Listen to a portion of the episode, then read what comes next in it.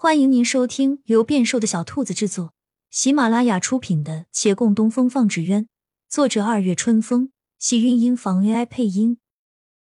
欢迎订阅，期待你的点评。第二百七十集，纸鸢已摆在了此处，一只几百家之长的纸鸢，汇聚了所有维远县纸鸢艺人的心血，红头鳞臀，蛇颈鱼尾。纹如龙鳞，燕嘴雀冠，周身散五彩之光，面迎霞光坠饰，脚踏烈火图文，俨然一只涅槃重生的凤，身高六尺，正出于东方，欲翱翔四海。选在今日，是已提前测算了风力，今日风力足够承受这巨型纸鸢。当年慕容是架在凤凰之上，迎风而起，傲视山河。这一只他做了调整。在凤凰之下的脖颈处添加横杠，再加环套，所驾驭之人在下展开双臂，携凤凰而飞。他卷起长发，收了一摆，风起。孟寻的线轮用力一拉，他的脚尖缓缓离地，风渐凛冽，也更寒凉。他闭上双眼，腾空而起。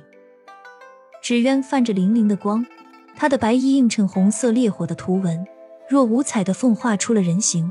清丽的女子伸开双臂，凤凰的羽是她的翅膀，流光覆盖在她的周身，好似仙人从云层中穿出，带来红彩璀璨夺目。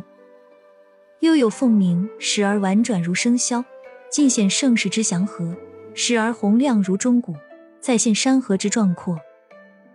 皇上且看这凤凰各处图文。孟寻适时道：“首文曰德，一文曰顺。”背文曰义，复文曰信，英文曰仁。于烈火中重生，得意皆全。见之则天下安宁。说得好。皇上赞许，众人抬手看上空的凤以及人，皆风华绝代。只是此时的洛长青，并不真正像他们所看到的仙姿绰绰。这许久时间了，他才缓缓睁眼。入目是京师星罗棋斗的居舍。形势规整，曲水缓流，遍布亭台楼阁。有四方商人行过天街，有少年戏马高楼垂柳边，也有胡姬笑颜酒肆旁。好不容易平和的安宁盛世，但他没有太多的精力欣赏。他的腿脚发软，脊背透骨的凉。待飞过皇城，他便再看不到那琳琅满目，城墙都变得光露怪离，慢慢附上了浓重的红。如血一般，他的身子开始发抖，凤凰纸鸢也开始颠簸。其他观望的人发出了几声惊呼。皇上目中闪过一丝失望，看来还是不成啊。慕容的女儿也没什么长进啊。太妃心善，快叫人追上去护着。他说着转身，本命令安郡王，但扭脸看见身边无人。刘牧不知什么时候已经离开了，一声不吭，去了哪儿无人知晓。太妃又看皇帝，皇上道：“纸鸢是他自己做出来的，生死都是他的命。朕若能护得了他，昔日坠地而亡的太子，怕是不会瞑目。”他说罢，瞥了眼孟寻。孟寻一门心思长线，无暇顾及其他。风力没问题，纸鸢没损坏。放线也没问题，有问题的就只是师傅本人。他的身子不稳，叫纸鸢失去了平衡。那纸鸢颠簸一会儿，开始打转。孟寻不能松手，若松手，纸鸢失去牵引，怕是要立刻翻走。那样师傅跌落的会更厉害，而且可能还不知跌落到哪里去了。他心急如焚，高声喊了几遍，想叫师傅专心一些。赶紧调整平衡，师傅应该是听到了，往这儿看了一眼，可他没有采取措施，局势也没有缓解。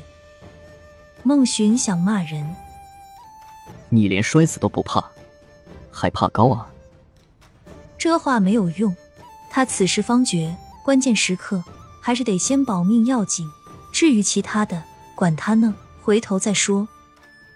大师哥，你赶快救人。他知道月兰没离得多远，可声音落下，未见有人出现，他的心咯噔了一下。王府侧门树下，有一老妇路过，瞧见月兰，颤巍道：“公子，来碗茶吧。”月兰摆了摆手，但见安郡王从内走出，来人言笑晏晏，他气定神闲。他这里被屋檐与重重楼阁遮挡，望不见上空划过的纸鸢。可是高墙内响起了惊呼，他的脸色一变，要走的脚步却被来人阻挡。他不能轻举妄动，转身摘下一片叶，然后招手叫了那卖茶的老妇：“我买一碗。”叶子在唇边吹动，悠扬的曲声穿过重楼，穿透笙箫钟鼓声，叫那京剧的人心内瞬间安宁。多少年了，他一夜奏曲都是他心上的清泉与春风。骆长青缓缓闭眼，再睁开，又见了京师宁河，周边凛冽的风慢慢平缓，他眼前的血色，他惧怕与逃避的阴影，终于缓缓消散。众人大为震惊，竟然又平稳了。孟寻挥了一把汗，也道：“为什么？竟然又平稳了？”管他为什么呢？他凑到皇上身边，都飞过一遭了，算是成功了。你说过要为穆家证明，没问题呀。等他落地。不过你刚才在喊谁？你大师哥是谁？他也来了吗？亲亲小耳朵们，本集精彩内容就到这里了，下集更精彩，记得关注、点赞、收藏三连哦，爱你。